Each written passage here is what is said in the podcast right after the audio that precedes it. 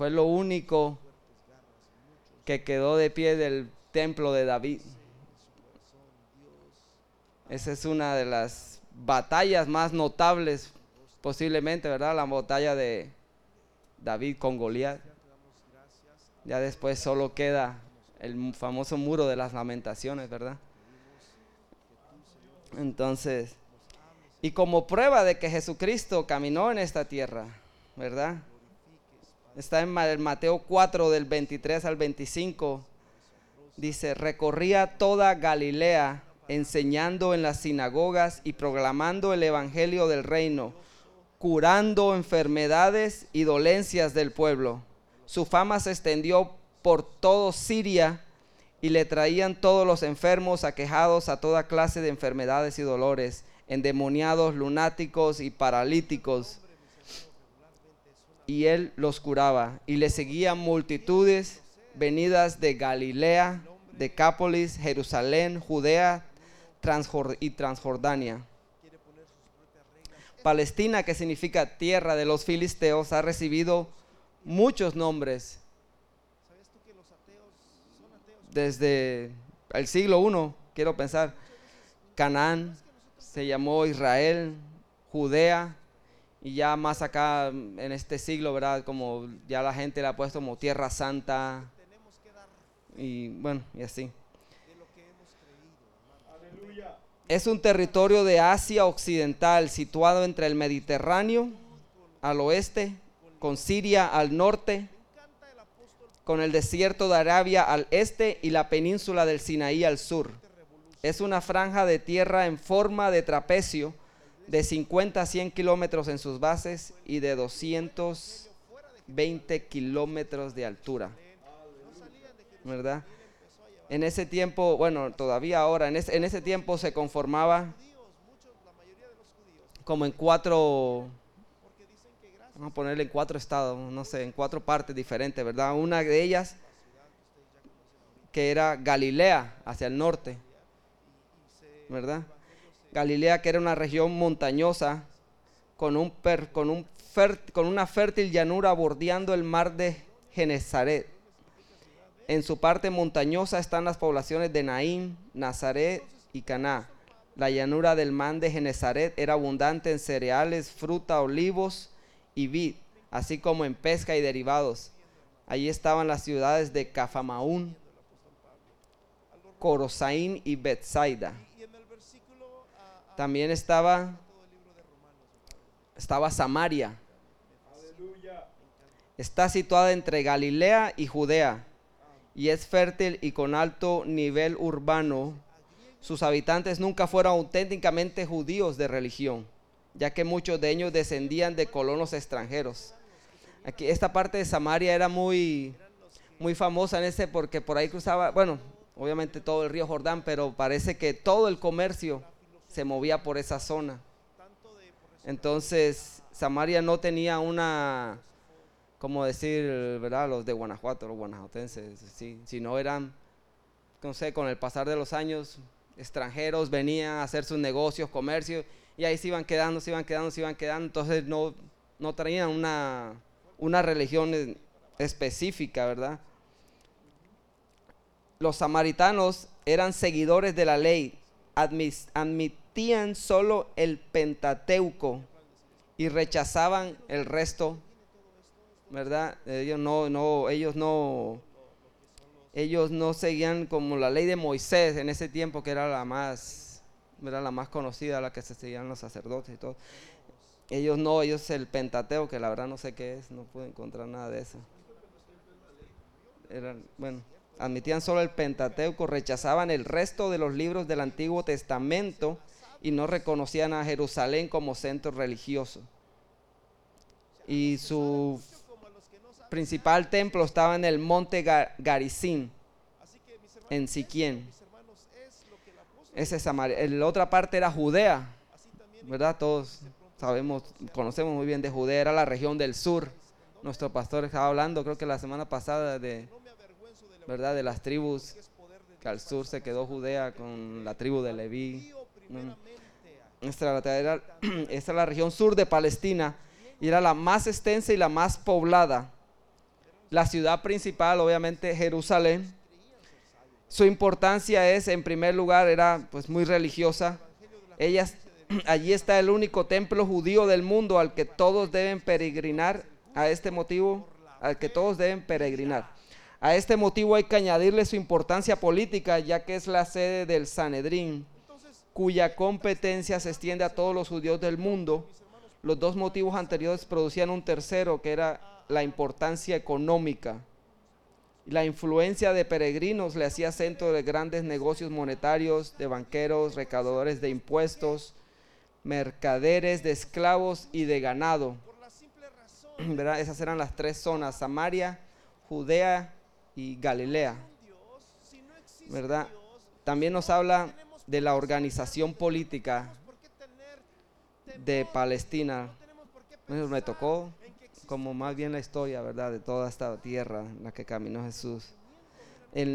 aquí hay, en el año, en Lucas 3, del 1 al 2, en el año 15 del reinado del emperador Tiberio, siendo Poncio Pilato gobernador de, de Judea y Herodes virrey de Galilea y su hermano Felipe virrey de Ituria y Tracon, Traconitilde y Lisanio virrey de Abilene bajo, bajo el sumo sacerdocio de Anás y Cafás vino la palabra de Dios sobre Juan hijo de Zacarías en el desierto Gloria a Cristo Jesús. Y aquí empieza eh, todo esto que era la dominación en el cuando Cristo, nuestro Señor Jesucristo estuvo en la tierra, dominaba. ¿Quién dominaba la zona? ¿Quién dominaba todo? El imperio romano, ¿verdad? En el año 63 antes de Cristo, Pompeyo conquista Jerusalén y Palestina pasa a depender del poder de Roma. Cuando nace Jesús, gobierna en Roma el emperador Octavio Augusto. Y cuando muere Jesús en la crucifixión de Jesús, el emperador era Tiberio. En los territorios conquistados, Roma procura conservar las costumbres locales, se reserva la política exterior, controla la moneda y los caminos y exige un tributo elevado para conseguir estos fines se sirve de hombres fieles. Uno de los apóstoles de Jesús era recaudador de impuestos. Pablo. Ah, Mateo. Mateo era recaudador de impuestos. Que dice aquí que esa era la forma. Ellos no querían porque iba como contra sus contra con sus costumbres, ¿verdad? Como contra su propia gente. No querían, pero era la única forma de estar bien en ese tiempo, ¿verdad? Con esa, con así recaudando impuestos, ellos como que se veían favorecidos por el, por, me imagino que por el emperador, por Roma, por todo su gobierno, ¿verdad? El judío Herodes el Grande es uno de esos hombres. Roma lo utiliza para gobernar la Palestina ocupada fue puesto por el Senado romano como rey vasallo para toda, la, para toda Palestina. Gobernó desde el año 37 antes de Cristo hasta el 4 antes de Cristo. Estaba obsesionado por mantener su soberanía mediante dos métodos. Estar siempre al lado, ¿verdad? De Roma. O sea, aunque no le gustara, como les dije, aunque no estuviera de acuerdo, pues por conveniencia más bien, ¿verdad? Esa es la palabra exacta, conveniencia, ayudaba a los romanos al, al imperio mediante dos métodos, es estar siempre al lado, del, al lado del que mandaba en Roma y eliminar a los que podían aspirar a su puesto. De hecho, hizo ejecutar a dos de sus propios hijos, acusados de tramar su destitución. Hizo muchas obras públicas entre las que se encuentran la reconstrucción del templo y la edificación de un teatro y de un anfiteatro en Jerusalén. En el terreno económico su reinado fue próspero. Este era el mapa, no sé si lo podían, como no lo podían poner en la computadora, el mapa ¿Cómo está? De Palestina. En los tiempos de Jesús estaba dividido Galilea. Mm. Él es ¿qué? fiel y justo para qué? Para perdonar nuestros pecados y limpiarnos de toda maldad. ¿Verdad? Entonces, ese sí, a mí me ha, esto es bien interesante, ¿verdad? Todo ese conflicto, todo ese conflicto entre Palestina, ahorita, ¿verdad? El conflicto que hay que, ya ves, Israel, los hebreos, judíos, quisieron volver a la tierra, ¿verdad? Y es un conflicto que ha estado, como decía, del siglo primero y no para. Viendo las noticias uno, ¿verdad? Parece que no fuera a parar todavía. O no sabemos cuando cada vez que, que hablan de paz hay algo, se avientan misiles, bombas. ¿verdad? Pero esa fue es, la tierra que Jesús, que Dios les prometió, ¿verdad? Esa fue la tierra que Dios les dijo que con su sudor y iban, con su vida iban a heredar. Y, y- muchas, o sea, muchas, muchas desde que se formó el Estado de Israel en mayo de 1948, ataca es ¿verdad? Cuando todos los judíos hebreos empiezan a regresar a la tierra. Obviamente ahí estaban los filisteos o herederos o ¿verdad? generaciones ya después de las primeras generaciones. Y empiezan a regresar de toda Europa, empiezan a regresar, a regresar, a regresar.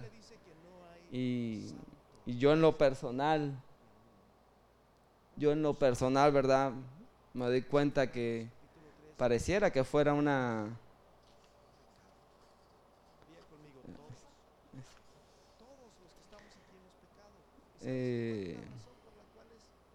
que la promesa que Dios hizo, las promesas de Dios no se rompen, Dios no hace promesas para, ¿verdad? Para mentir o para descumplirlas después. Han habido guerras, la guerra, la famosa guerra de los seis días contra Israel.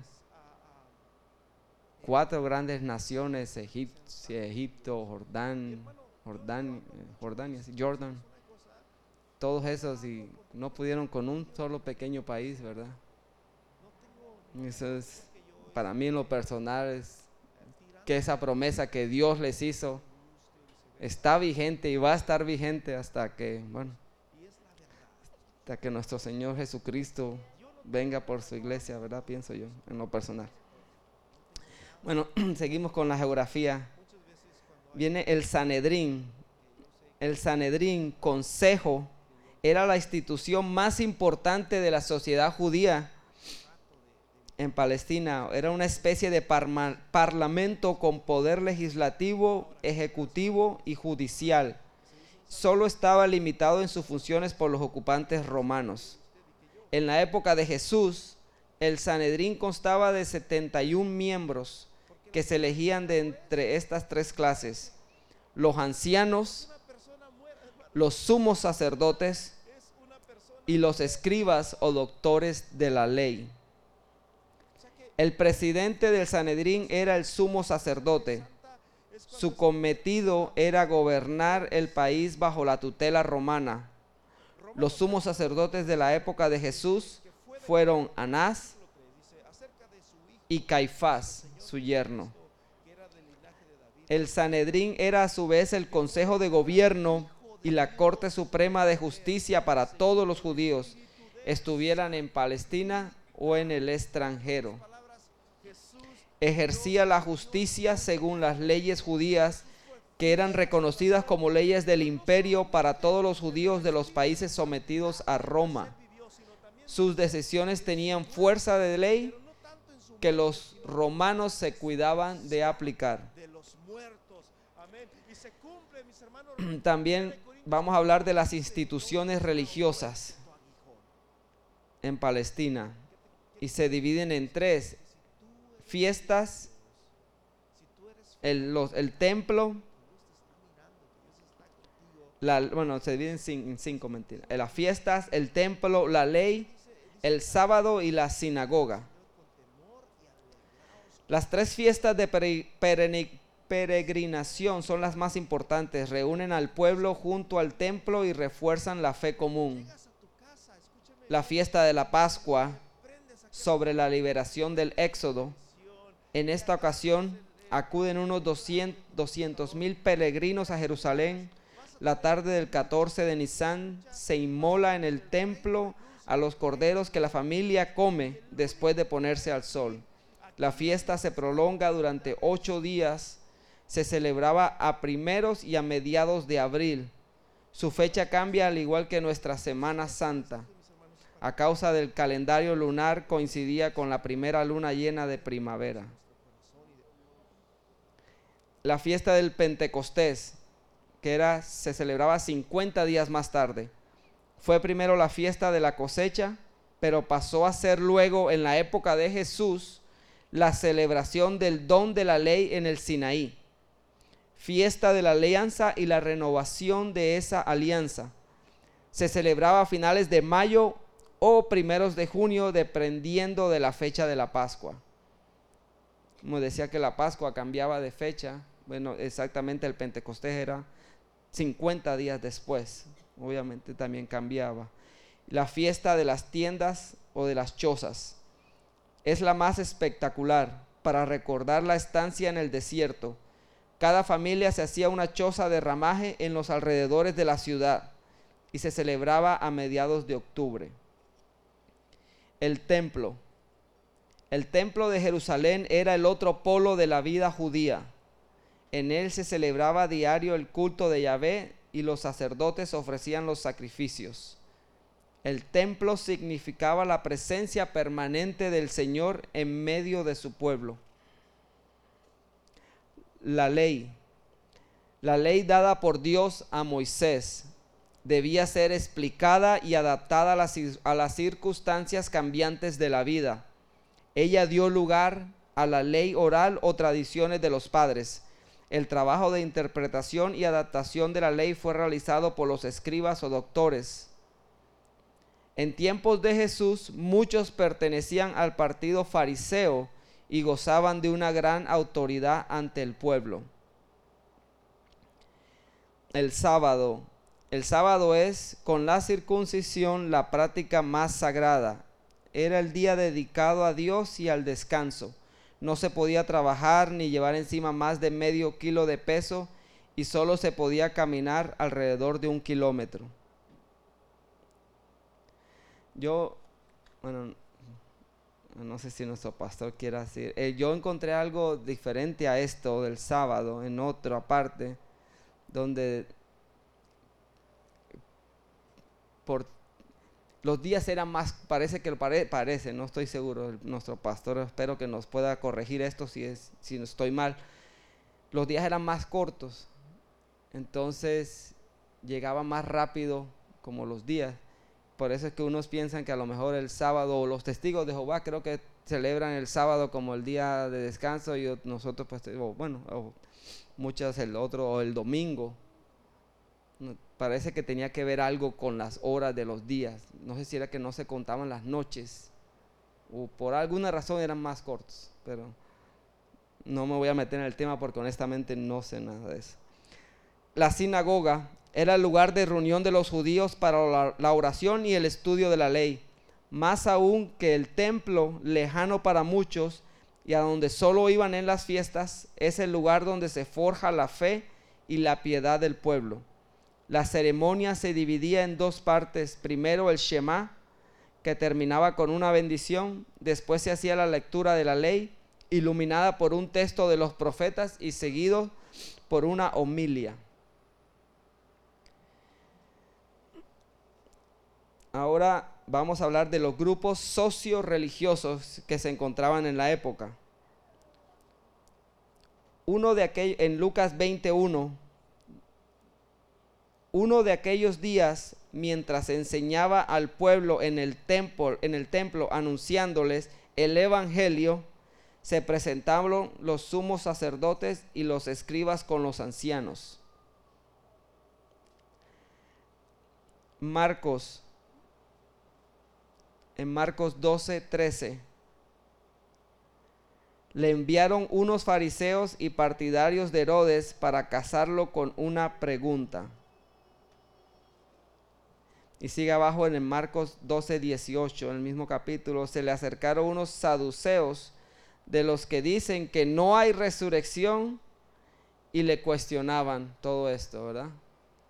A Jesús le cuestionaban todo lo de la resurrección. O no creían en eso en ese tiempo el sumo sacerdote era el responsable máximo del templo y presidente del Sanedrín. Gozaba de una gran dignidad y una situación económica confortable y pertenecía al partido saduceo y era colaboracionista con el poder romano. Su cargo era vitalicio, pero los diversos procuradores nombraban y destituían al sumo sacerdote cuando querían. Los saduceos pertenecían a la clase alta del país. La aristocracia sacerdotal y grandes propietarios políticamente colaboraban con el poder romano, intentando mantener el orden público. Religiosamente eran muy conservadores, se atenían a la ley antigua, no creían ni en el reino venidero ni en la resurrección. Los sacerdotes en Israel el sacerdocio era hereditario y solo se adquiría por nacer en una de las tribus de Israel, ¿verdad? En la tribu de Leví. Eran los únicos que podían ser sacerdotes. Unos siete mil sacerdotes se encargaban de atender el templo. En general era gente pobre, vivían de las ofrendas, de ofrendas y de oficios que se buscaban por su cuenta. Los escribas, la mayoría eran laicos. Su, su misión consistía en explicar y actualizar la ley y función de los nuevos tiempos y de los problemas que se planteaban. Los fariseos. La palabra fariseo significa separado. Eran hombres piadosos que conocían bien la ley y la cumplían a rajatabla. Eso quiere decir ayuno, ayuno, oración. Ejercían una enorme influencia entre el pueblo, hasta el punto de que los jefes religiosos seguían siempre sus consejos. Pertenecían a una clase media de artesanos o comerciantes. Los fariseos quien, quieren, estar, quieren estar separados de los impuros, es decir, de los, de los que no conocen la ley ni la cumplen.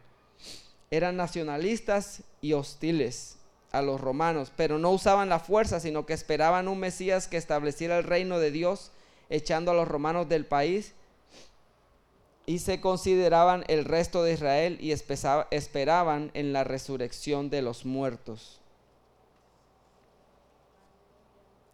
¿Verdad? Y así tenemos muchas, muchas más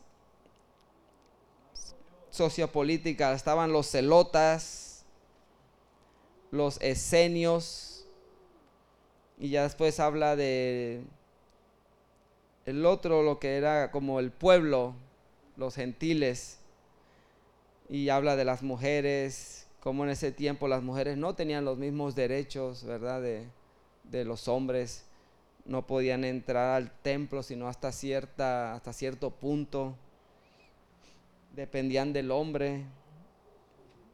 Y él habla también de los marginados.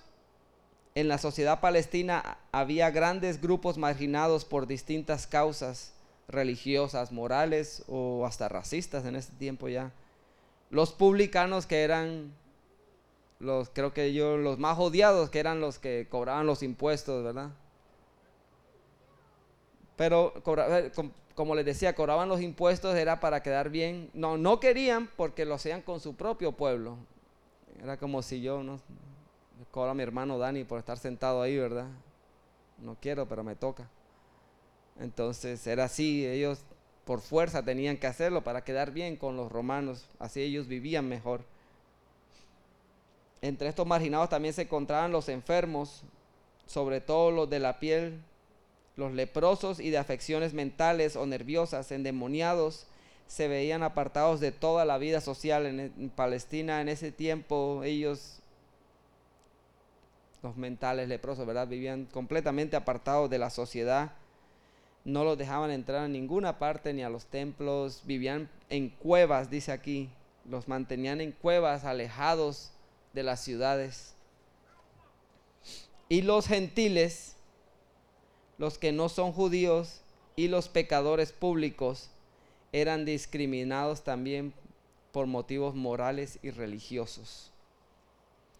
Pues esta era la, así es, esta era la, la, vida que había en ese país, en esa parte del mundo, ¿verdad? Cuando nuestro Señor Jesucristo estuvo ahí, ¿verdad? trayendo amor al pueblo, curando, ¿verdad? Y esa era, esa era la geografía, a mí me tocó este, la geografía de, de Palestina. Y bueno, y hasta ahora todavía vemos cómo está ese conflicto, ¿verdad? Todos sabemos, todos escuchamos en, la, las noticias, ¿verdad? Cómo cada rato tiran bombas y se tiran unos a otros y, y bueno, quién sabe, solo Dios sabe cómo va a parar ese conflicto, ¿verdad?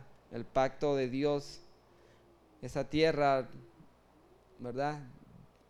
Fue prometida por Dios a los israelitas y yo sé que algún día Dios va a hacer cumplir su palabra, que su palabra va a ser cumplida, sin duda alguna.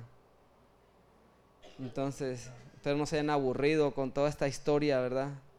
Ya conocemos un poquito cómo exactamente era en la vida, que no se trata nada de la vida de Jesús en realidad, sino dónde vivía, en dónde promulgó su evangelio, ¿verdad? de dónde sacó a todos sus discípulos. Entonces, espero no se hayan aburrido. Muchas gracias. Vamos que nuestro pastor nos, nos complemente. Amén. Dios bendiga, Jairo. Amén. Dios te bendiga.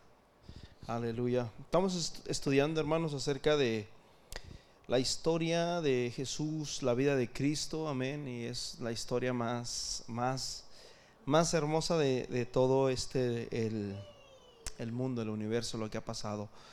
Amén. Este, la pasada, vez pasada, muy buen mensaje. Amén. Dios bendiga a nuestro hermano. Amén. Por esto estamos estudiando acerca de las reseñas de todo lo que pasó, lo que vivió Jesús.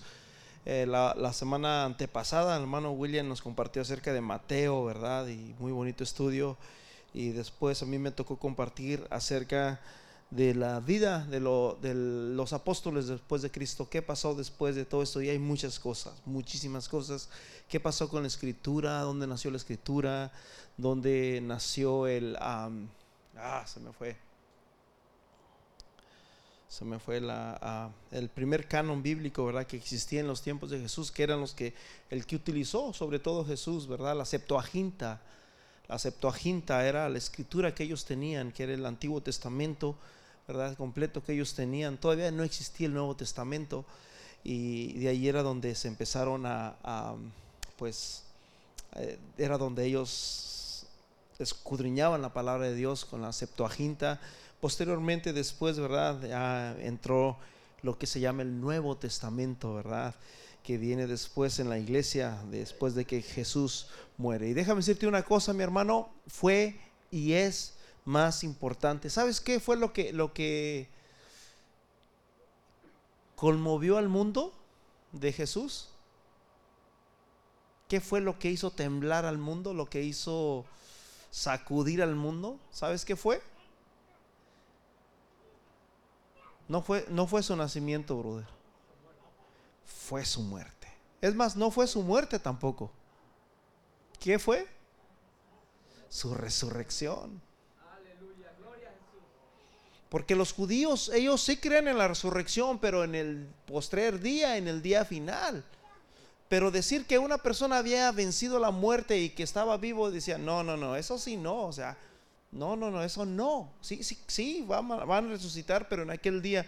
Y por eso fue que ellos no lo rechazaron, ¿verdad? Para ellos no lo quisieron. Para los griegos es locura, amén y, para los judíos tropezadero, pero para los que creen en su nombre Jesús es poderoso. Aleluya. Y, hermanos, de, ahí para acá fue que se marcó la historia. Y después, pues pasaron muchas cosas dentro del imperio romano. Este, nació una de las personas muy famosas eh, que se llama Alejandro de Alejandría, que fue una persona contemporánea del apóstol Pablo. Después de él nació el famoso Orígenes. Orígenes, él, muchos lo tienen como el padre de la iglesia y, y escúchame bien, ahí es donde tienes que empezar a estudiar, un estudio muy serio, porque realmente te das cuenta de que estas personas que entraron en estas temporadas ya traían un mensaje diluido, ¿sí? De hecho, el apóstol Pablo, hermanos, el apóstol Pablo, él, ya sabía, ya el Espíritu Santo ya, ya sabía lo que estaba pasando, ¿verdad? Y dijo en, en, Timoteo, en 2 Timoteo, si no me equivoco, no, no, tengo la cita donde dice, porque ya está en acción.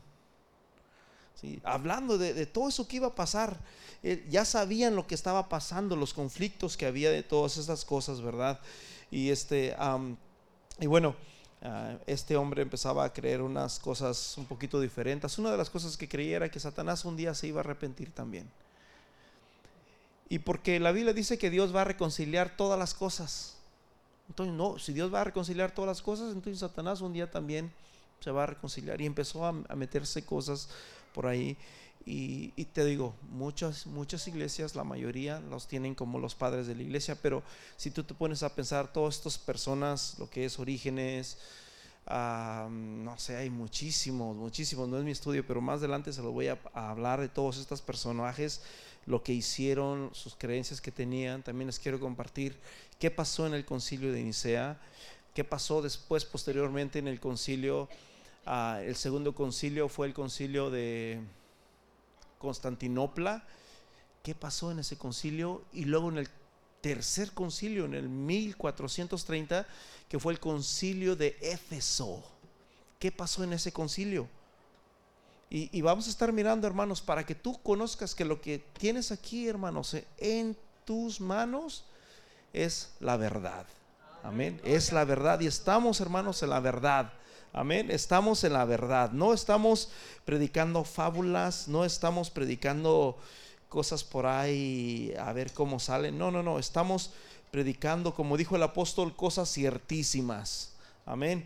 Cosas ciertísimas. Dice el apóstol Pablo también, ¿verdad? En, en 1 Timoteo 3:16, sin contradicción alguna. Amén. Sin ningún, sin ninguna mentira, sin ningún este Ah, sin nada que no encaje, no, no, sin ninguna contradicción. Dios se manifestó en carne. Y esa es la verdad, hermanos. No tienes por qué andarle buscando, como dicen ahí en mi rancho, mangas al chaleco. Ya tenemos la palabra de Dios y la palabra de Dios es la verdad. Vamos a ponernos en pie, bonito mensaje de nuestro hermano y estamos estudiando acerca de lo que es el origen de la iglesia, el origen de Cristo, la vida de Cristo. Primera de Juan capítulo 5 versículo 20 dice, pero sabemos que el Hijo de Dios ha venido y nos ha dado entendimiento para conocer al que es verdadero y estamos en el verdadero, en su Hijo Jesucristo. Dice, este es el verdadero Dios y la vida eterna. ¿Quién es el verdadero? Jesucristo. Jesús dijo, yo soy el camino, yo soy la verdad y yo soy la vida. Le dice a, a Pilato, yo para esto he venido, para dar testimonio a la verdad. Él sabía, sabía. Todo mundo, hermanos, religiones son los que han sobrado en el mundo. Pero Jesús le dijo eso frente a frente, frente a frente, porque ellos casi, casi, casi se creían deidades, casi, casi dioses. Padre Celestial, gracias por tu palabra, porque estamos comprobando, Señor, históricamente, Señor, y de acuerdo a tu palabra, Señor, parte, Señor, de lo que de lo que pasó, Señor, hace dos mil años atrás cuando tú pisaste tierra. Gracias, Maestro de Galilea, Maestro de Nazaret, te damos gracias, Señor, porque Señor Jesús, esa resurrección, Padre, oh, aleluya, Señor, ha cambiado, ha transformado, ha hecho revolución en el mundo entero, Señor. Tanto así, Señor, que el mismo Satanás está temblando sabiendo que le queda poco tiempo. Porque, Señor, ese sacrificio que hiciste en la cruz del Calvario es el mejor y más grande sacrificio que ha habido en toda la humanidad, Señor. Gracias, Señor Jesús, por tu palabra. Gracias, Señor Jesús, por este mensaje, Señor. Gracias por mi hermano que nos compartió, Señor. Gracias por cada uno de mis hermanos que están aquí, Señor. Bendícelos, cuídalos, Señor. Llévalos con todo bien a sus casas. Cuídalos, Señor, de todo accidente, de todo peligro, de todo percance en la carretera a mi hermano y a mi hermana, Señor. Gracias te damos, Jesús, en el nombre poderoso de Jesús de Nazaret. Amén y amén. Hermanos, nos esperamos el domingo y así quedamos despedidos. Amén. Dios me los bendiga. Amén.